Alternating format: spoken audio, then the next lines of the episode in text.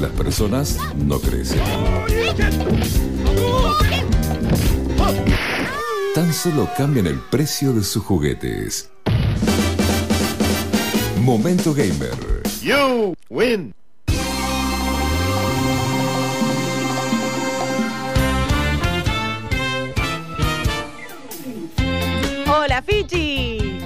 Hola, Angie, ¿cómo estás? Bien, vamos. Bien, acá entusiasmadísimo. No sé por qué tanto entusiasmo, pero contagia. Yo tampoco, pero bueno.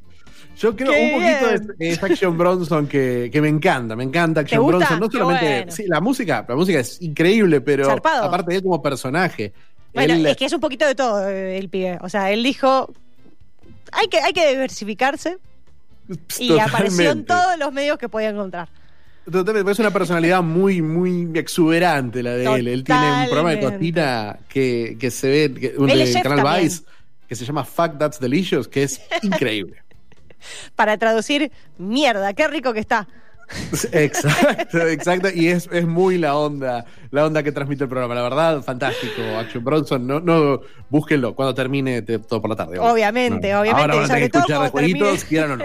Bueno, hablando de eso, yo leí muy prolijamente la intro que me pasaste para tu columna de hoy y ahora vos tendrás que explicarme qué es todo lo que yo leí.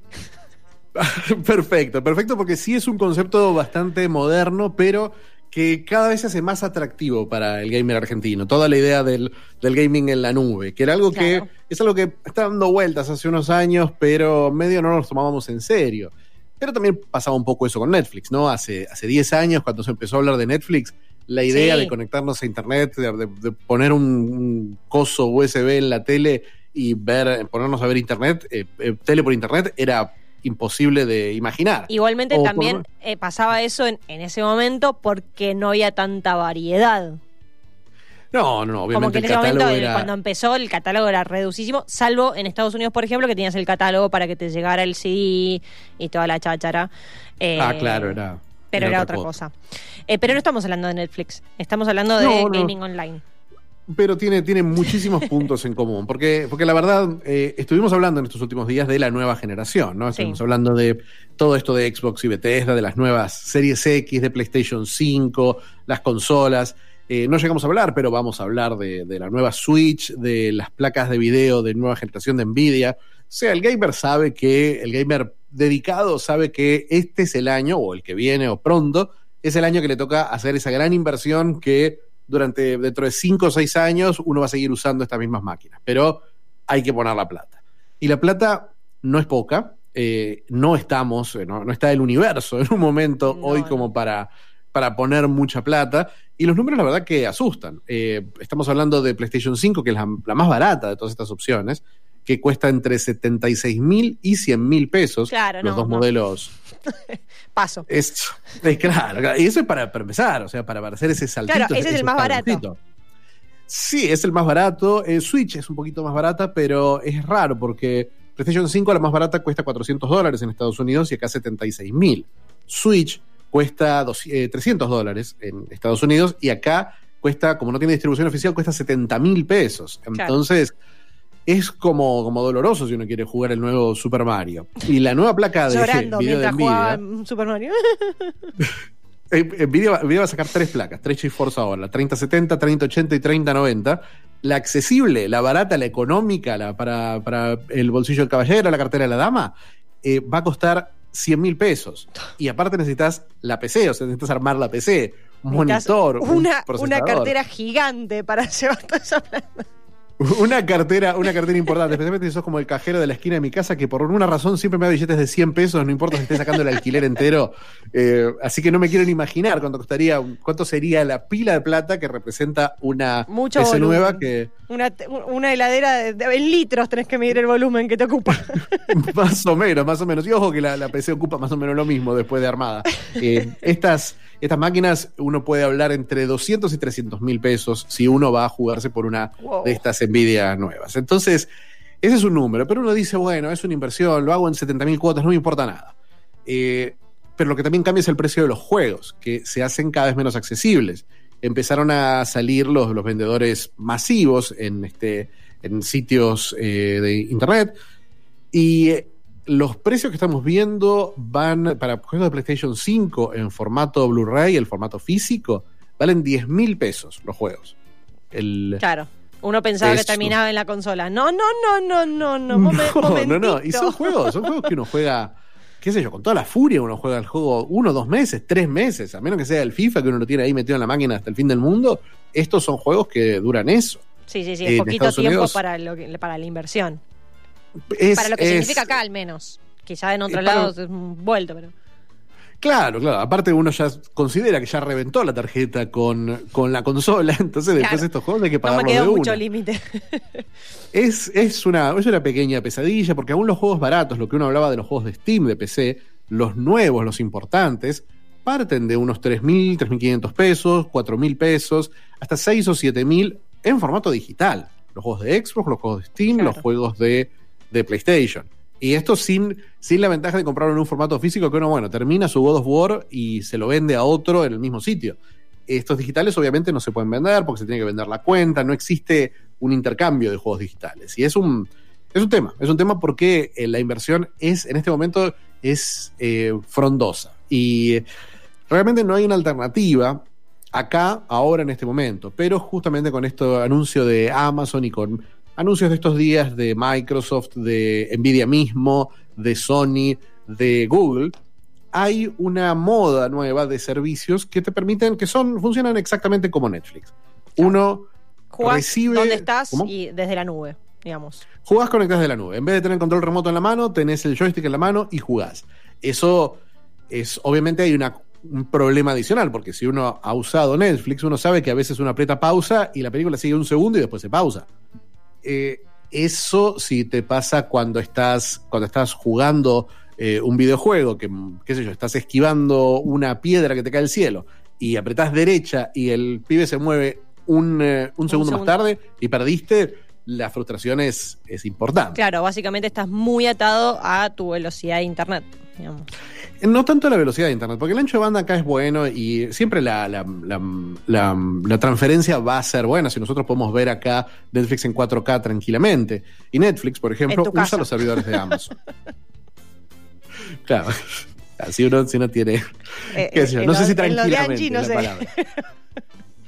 Pero, pero es, es técnicamente, teóricamente posible si uno pone otra heladera de plata en internet. Y eh, estos, estos servicios más o menos funcionan por ese lado, pero el problema es la, la latencia. La latencia, lo claro. que los jugadores, los jugadores llaman el ping, que es lo que tarda la señal que vos envías de llegar, de llegar al servidor y, e impactar sobre lo que estás viendo. Entonces, eso, esa es la traba que hace que estos servicios se internacionalicen, porque los servidores no están en Latinoamérica, sino que están en Estados Unidos. Claro. Pero eh, unos, eh, un, un gran amigo, un compañero de trabajo, eh, Augusto Finocchiaro, eh, me, me estuvo contando que estuvo probando eh, el servicio de Xbox, que se llama Xcloud, lo estuvo probando con una VPN, o sea, con estos servicios que te permiten eh, mentirle a... Sí, decir que tu IP es otro. que- Claro, es decir, decirle que vos estás en, En otro, otro punto del mundo y, y vos podés, y podés acceder a servicios que están geobloqueados, o sea que no te permiten entrar desde este país. Y él estuvo usando Xcloud porque, bueno, es parte de una suscripción que sí es accesible en el país, que es eh, Game Pass Ultimate. Y estuvo probando, estuvo probando, me dijo que estuvo jugando Witcher 3, me mostró video y realmente funciona muy, muy bien, aún a la distancia. Obviamente, estamos hablando de un servicio de Microsoft que utiliza los data centers de Microsoft, que son eh, tremendos, son estas, estas máquinas enormes que estos, estos centros donde están, eh, ser- gente, donde están servidores y servidores llenos de, de máquinas procesando y sí. almacenamiento de datos. ¿Cómo? No, no, de almacenamiento, eso decía. Sí, exacto, exacto. sí.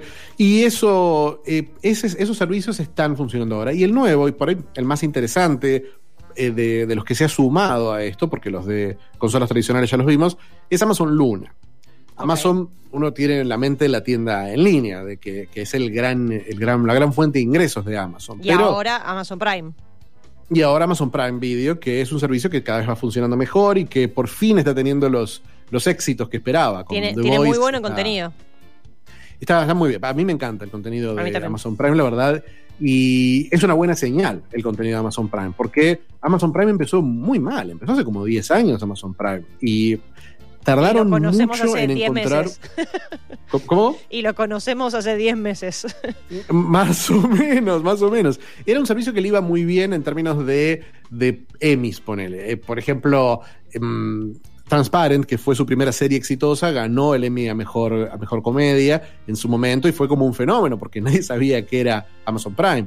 Eh, hicieron un trato millonario con Woody Allen y obviamente después de las cosas que todos sabemos, eh, ya Sí, no, estuvo tan bueno tener ese trato con, con Woody Allen. Y bueno, fueron una serie de fracasos hasta que le empezaron a pegar con algunas series como eh, La maravillosa Miss Maisel, que es excelente, una comedia muy muy buena, también ganadora de muchos premios, y el éxito actual de, de The Voice, de esta serie de superhéroes hiper oscura.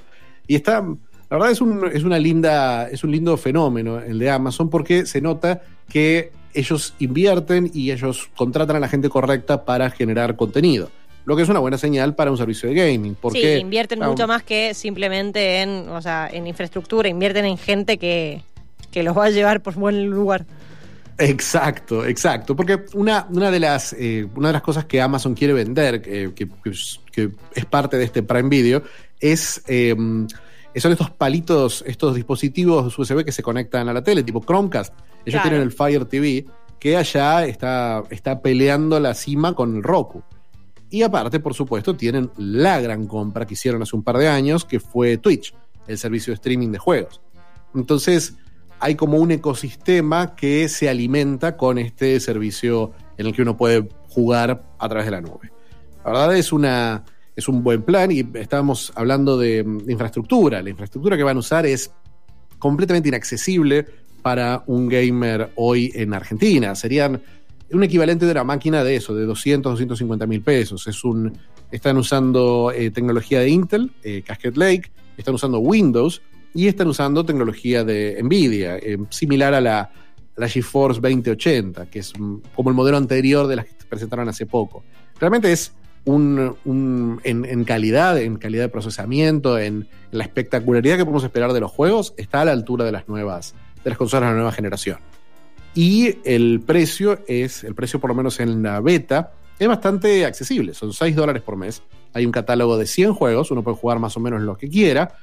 Y hay un Más o menos lo que quieras 50 porque hay un límite de horas, hay un límite de cantidad de No, juegos en los que te suscribís. O, No, uno puede jugar lo que quiera porque Ah, es, un, es, un, es un buffet de juegos. No es como otros servicios en los que uno tiene que comprar los juegos aparte. Uno tiene que contratar el servicio y aparte comprar los juegos. Acá Claro. no.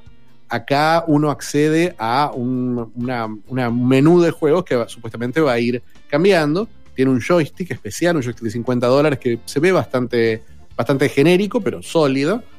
Y el problema por ahí, por ahora, son, es la, la- la selección de juegos. Porque los juegos son, qué sé yo, son juegos no particularmente nuevos, no particularmente de estudios grandes. Eh, los más interesantes son Resident Evil 7, el juego de terror, eh, Control, un excelente juego de acción del año pasado, eh, Grid, juego de carreras, Brothers, una aventura que tiene ya casi una década. Eh, es Bueno, un, ahí como es un co- ahí- catálogo. Ahí sí es comparable al inicio de las plataformas de streaming de películas y series, que al principio el catálogo estaba, quizá de repente tenían un hit cada tanto, pero la mayoría eran o películas B o las menos conocidas de, porque de repente las películas, a las películas mainstream o a las series mainstream no se podía acceder por el costo que tenían. No sé si es, no sé si repite el fenómeno, no sé si es un tema de que comprar esos juegos para que estén en esta plataforma sería carísimo. Es exactamente, exactamente el mismo fenómeno y la solución es muy parecida a la que están tomando Amazon en Latinoamérica. Disney Plus todavía no salió y no, no va a salir dentro de un par de meses en Latinoamérica. Y lo que hizo Amazon fue eh, sumar el contenido de Disney y sumarlo casi como una promoción de lo que se viene en Disney Plus. Por, por un lado, es perjudicial para ellos porque, bueno, uno está enganchándose con un montón de contenido que va a Sí, desaparecer. le estás haciendo este publicidad a otra plataforma. Eventualmente la gente puede llegar a migrar. Eso, eso es, una, es un efecto secundario posible, pero en estos últimos seis meses, la única forma de ver el contenido de Disney por streaming fue a través de Amazon Prime Video en Latinoamérica. Está Star Wars, están las pelis de Marvel, está absolutamente todo. Menos Mandalorian, está, está todo lo último. Está Frozen 2, está para ver. con el servicio básico. Y lo- Es, es un, es un buen plan. Y eh, el- lo que están haciendo eh, Amazon en- con este Amazon Luna es que su primer canal extra, que va a ser independiente, o sea, uno va a pagar estos 6 dólares de suscripción, pero va a tener que pagar una suscripción extra por este canal, es eh, Ubisoft. Que es, Ubisoft es una de las grandes casas de desarrollo de videojuegos. Es la que este año va a sacar un Assassin's Creed, en unos meses va a sacar un Far Cry, o sea, juegos de, de muy, muy alto perfil, un Watch Dogs. Y todos esos juegos van a poder jugarse en el momento en que salen a través de Amazon Luna. Que es algo interesante porque van a ser juegos, una vez más, de 60, 70 dólares, que se van a poder jugar por una suscripción. No sé cuál será el monto de esa suscripción, pero mientras esté entre los 10 o 15 dólares, puede llegar a ser un buen negocio, especialmente Sí. para juegos que uno por ahí en un mes los termina. Sí, porque aparte, a ver, básicamente de repente vos decís, bueno, yo me suscribo nada más para jugar este juego. Y en vez de haber pagado una fortuna para después de terminar de jugarlo, eh, tenerlo ahí mirándote sin, sin darle uso, pagás una suscripción de un mes, un mes y medio, es un costo que es fijo, es una vez, y después, bueno, si querés te suscribís y no gastaste una fortuna. Exacto, exacto. La verdad que es un buen, es un buen sistema. También Ubisoft quiere lanzar un sistema similar, eh, más en el estilo de Game Pass, pero la verdad que es, es un plan interesante, porque no está esa inversión inicial violenta que hace un Microsoft al comprar un estudio como el que hablamos la semana pasada, Bethesda, que, que fue un sacudón en la industria de juegos, pero es un primer paso en el que va a trabajar Amazon con una infraestructura súper sólida, con formatos con con una arquitectura que puede entender que, no es necesario convertir los juegos, que es lo que pasa con otros de estos servicios. Eh, estos son, son máquinas que tienen Windows y placas de video Nvidia, son PCs, básicamente. Sí. Entonces, es muy fácil, es muy cómodo para los estudios que desarrollan los juegos ya para PC. Entonces, esta es como una alianza que puede resultar interesante. Pero por supuesto estamos hablando de Amazon. Es la empresa con capitalización de mercado más grande del mundo. O sea, la empresa, la empresa más cara del mundo. Eh, es una empresa de 2.000, vale de 2.000, 2 billones de dólares en realidad. Eh, ya no sabemos ni cuánto, eh, es un montón de plata, chicos. es un montón de plata, es un una de plata, enorme, enorme cantidad. Para, para que tengan una idea, Sony vale 95 mil millones de dólares, eh, Amazon vale 20 veces lo que vale Sony completa, Sony con todo, con los Walkman, con las cámaras, con todo. Sí, con el Entonces- guardia, la garita, eh, llave en mano, nunca taxi. exacto, exacto. Entonces, eh, sabemos que si Amazon quiere hacer una inversión, por ejemplo, en el momento en que dijeron, bueno, queremos que Prime Video sea el servicio clave, el servicio más importante, el servicio más grande, Jeff Bezos dijo, bueno, ¿cuánto hay que poner y qué hay que comprar? Le dijeron, bueno, tenés que comprar una marca reconocible. Él puso mil millones de dólares para comprar los derechos y para confirmar dos temporadas del Señor de los Anillos, que se estrena en diciembre de 2021, cuando se cumplan 20 años del estreno de la primera película. Y eh, es, es una serie que están filmando en Nueva Zelanda y es increíblemente cara. O sea que si mañana dice, mañana decide vamos a comprar Ubisoft y tenerlo como parte del servicio, tranquilamente lo pueden hacer. Total, totalmente. O sea, no creo, no creo que el vueltito le vaya a modificar. No, no, no, no. Y lo que sí va a modificar nuestros vueltitos es que si estos servicios empiezan a crecer y especialmente si los usan empresas que ya tienen una infraestructura eh, profunda basada en Argentina, como Microsoft y como Amazon, quizás nos ahorren, eh, no, bueno, obviamente uno tiene que ver la calidad y uno tiene que ver, bueno, tiene que, que tiene que luchar contra esa sensación de tener el objeto, tener la consola. Exactamente, y- eso te iba a decir. O sea, está un poco en el tema de aceptar lo mismo que lo hicimos con las películas, con el cine, con, bueno, se habla bastante con el tema de, de los autos, de cambiar un poco el paradigma y decir, no tengo que tener algo con la música. Eh, eh, con la música, con la chau. música es pa- para mí es lo que más me costó. Sí, Eh, dejar mis totalmente. discos con portadas lenticulares fue, fue doloroso. Ey, eh, es bastante flayero. Puede, puede- es- puede andar. es, que, es que yo creo que esta- estas portadas lenticulares, y estas, estas, estas nuevas, esta idea de que el formato físico es algo premium y algo que siempre va a ser de coleccionista, es, es también como una garantía de que, bueno, si uno quiere las consolas, si uno quiere PlayStation 5, va a haber PlayStation 5, va a haber PlayStation 6, va a haber PlayStation 7, va a haber consolas de Nintendo, pero no va a ser, va a ser, va a ser eso, van a ser ítems de coleccionistas específicos para los que tienen una nostalgia por el objeto físico o por los que quieren tener esa representación en su casa. Pero Sí, y que tienen la capacidad. sí, que tienen la obviamente que tienen la capacidad, Obviamente, especialmente con los, con los números que estamos hablando que son delirantes. Yo no, no se me ocurre nadie, y yo conozco, conozco gamers muy obsesivos que ya están resignados a pasarse a 2021, 2022, buscar una alternativa, o, y es triste decirlo, porque bueno, no es algo que uno no fomente nunca, pero esperar que se pirateen también. Tal cual. Porque Alter- eso es... Un camino alternativo. Sí. y sí. Eh, Fichi, rápido, eh, no sé, para, para mí y para quienes, eh, para los brutos que estamos escuchando, eh, quienes me acompañen, quieren, quieren, quienes quieran hacerse cargo, haceme la comparativa de online versus consola. Mira, online versus consola, la comparativa, la clave es que vos no tenés, eh, cuando vos tenés consola, vos tenés tu consola y tenés tus juegos. Aunque los tengas digitales, están en una cuenta que es tuya y listo. Y nunca más tenés que pagar nada. Si querés comprar dos juegos y nunca volver a comprar nada más, listo, ya se terminó tu relación comercial con la empresa.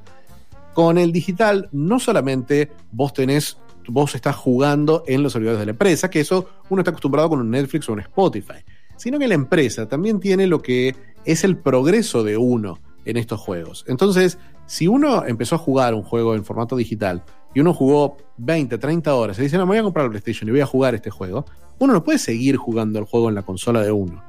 Eh, Uno tiene que, el juego quedó ahí, en la nube, el juego de uno. Claro. Entonces es complicado. Y aparte también hay unas ciertas cuestiones legales que si- quién sabe, uno está, uno está autorizando a la empresa a que su experiencia de juego es de la empresa, ya no es de uno. Entonces, si mañana decide una empresa que puede streamear lo que uno está jugando, tranquilamente lo puede hacer porque es parte de, los términos y condiciones ¿no? que, uno, que uno acepta. Entonces, la gran diferencia es esa, la diferencia entre tener y no tener, la diferencia entre poder acceder cuando uno termina la relación comercial o no poder acceder más. Y eso para mucha gente va a ser definitorio, pero el momento en que se empieza a agrandar ese bache, si mañana dicen que Amazon Luna llega al país, y por ejemplo, Amazon Luna en, em, Estados Unidos, en Amazon Prime Video en Estados Unidos es parte de un servicio que vale unos 10 dólares. Acá Prime Video vale 250 pesos. Si llega un servicio similar y cobra unos 500, 600 pesos, realmente cómo se puede comparar con juegos de 5 mil pesos, con consolas de 100 mil pesos y con PCs de 300 mil pesos. Sí, sí, o sea, no, no es ni, la, ni un cuarto de la cuota de la tarjeta que estarías pagando si fueras por el lado de la consola, de la PC y de los juegos. Cre- Creo que de vuelta volvemos a la música. Eh, yo no sé cuánta música, yo sé que vos escuchás mucha música en el día. Yo escucho eh, 8, 10 horas de música todos los días y escucho los discos nuevos ni bien salen y me pongo, qué sé yo, el disco nuevo de, no sé, de Taylor Swift, yo escucho mucho Taylor Swift, lo escucho durante una semana y después por ahí no lo escucho más. Pero eso es imposible, imposible de imaginar en una cultura en la que teníamos que ir y comprar los discos. No, porque aparte no, digamos, no sería eh, digamos, volveríamos al tema de la consola y los juegos, la inversión que deberíamos hacer. Toda- porque aparte de la velocidad que se publica música, nue- nuevos discos, nuevos singles, nuevos, o sea, la, la- inversión que tendrías que hacer todas las semanas para comprarte todos los nuevos lanzamientos, que aparte muchos ni siquiera llegarían. No, olvídate, no conocerías la mitad de la música. Es una locura, es una locura y el gaming está un poquito parecido, porque están saliendo, todas las semanas salen 10, 15, 20 juegos, entre indies, entre remakes, entre juegos japoneses, juegos americanos, salen muchísimos juegos. Y también esto permite por ahí acceder a un catálogo más amplio. También como, como Netflix tiene esos, esos efectos secundarios de que uno termina viendo, termina viendo lo que está en Netflix solamente porque está en Netflix. Y probablemente uno también con estos servicios termine jugando lo que está en Amazon Luna porque está en Amazon Luna. Sí, sí, Que, bueno, Por la facilidad. Otro, otro problema. Que es un poco, digamos, también lo, lo que se paga, el tema de no tener que estar buscando, descargando, viendo si la fuente 1, 2, 3, o sea, Eh, lo claro, tenés ahí, claro, lo tenés claro. a Uno, mano. uno paga la comodidad, pero uno termina esclavo de esa comodidad también. Sí, bueno, a ver, hay que hacer el esfuerzo de salirse un poco, pero bueno, es lo que lo, Es- lo que pagás, esa comodidad es parte del, del servicio que te que, que pagás, sí. Totalmente, totalmente. Esto también sería, pero obviamente la diferencia es gigantesca. Eh, esto Sí, sí. es la diferencia entre ver 10 películas con, en Netflix en un mes y e ir 10 veces al cine en un mes. O sea, es, es un bache tan enorme que es, eh, es, imposible, es imposible pensar en la alternativa a menos que uno sea un obsesivo del gaming, del cine, de lo que sea, que necesita tener por alguna razón estos, estos juegos. Barra discos, barra lo que sea. Bueno, ¿vos por cuál vas a empezar a probar? Yo estuve probando ya el de Microsoft, que tiene el problema que es el más caro porque vale 900 pesos, que se van a unos 1500 con impuestos, es el Ultimate Game Pass, Ah. pero el de Microsoft anda muy bien realmente. Este- Esta experiencia de, de mi amigo, la verdad que me convenció por completo. Y es, es el mejor catálogo hasta ahora. ¿Y cuál de los, que- de los otros es el que más estás esperando? Decir, "Mm, este tengo muchas ganas. El que más me gusta es uno chiquitito que se llama GeForce Now, que es de Nvidia, que es un servicio que no te da un catálogo de juegos, sino que te deja jugar tus propios juegos, los que tenés comprados en Steam. Yo tengo, no voy a decir cuántos tengo, son muchos los juegos que tengo en Steam, pero los jugás en una PC de primera línea desde tu PC por streaming. Entonces Ah, te compras. Te compras el juego en oferta a 300, 400 pesos y después te conectas a GeForce Now y no tenés que pagar los 100 mil pesos de la nueva placa de video. Clarines. Claro, está muy bien. Linda trampa. Está muy bien. Muy bien. Bueno, con toda esta información y esperando que pruebes todo el resto para que después nos des estos reviews, te despedimos, Fichi. Muchas gracias por todo y que sigan teniendo un lindísimo programa. Bueno, muchísimas gracias. Nos, nos hablamos el lunes que viene. Ahí pasaba Ignacio Esaíns